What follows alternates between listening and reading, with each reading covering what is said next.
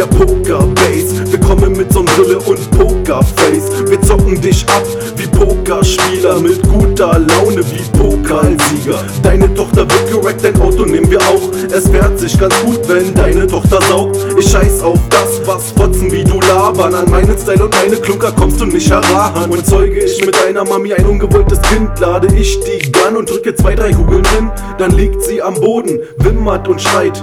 Was macht der Baum? Ey, ich hasse das Geschrei, also drück ich meinen Schwanz rein zwischen Mandeln und Kehlkopf und mache schnell ein Foto, wie mein Samen aus ihrem Maul tropft. Ey, Bitch, glaub mir, das ist ernst wie dein Name. Zum Beweis kommen wir vorbei, da gibt es keine Frage. Aha, okay, die Hassmaske auf und die Handschuhe angezogen. Ein Tritt gegen die Tür und die Bitch liegt am Boden. Okay, du hast es darauf angelegt, wir reiten bei dir ein. Aufgrund deines Vermögens sind wir heute nur zu zweit. Dem Eunuch ist schon klar, dass er heute Nacht kassiert. Pokerbase ist nicht zu wer weiß, was passiert. Erst circa nach einer Stunde lass ich wieder von ihm ab. Ich nehm sein Geld und sein Schmuck, aber wir hauen noch nicht ab. Und danach frage ich Schwammel, wie sah der nochmal aus? Bei ihm kann man nichts erkennen, außer den Abdruck deiner Faust. Und dann klingelte die Nachbarin, sie fragte nach dem Knirps. Pech gehabt, du Schlampe, das ist der Tag, an dem du stirbst. Ich habe keinen Bock auf Gefängnis, die Gefahr ist viel zu groß. Kommt, zieh dir die 4000 Mark ein und wir gehen lieber los. Deine Wohnung ist jetzt wert, Sachen frei, wie ein Obdachlosenheim. Also schauen wir mal eben bei deiner Schwester vorbei. die.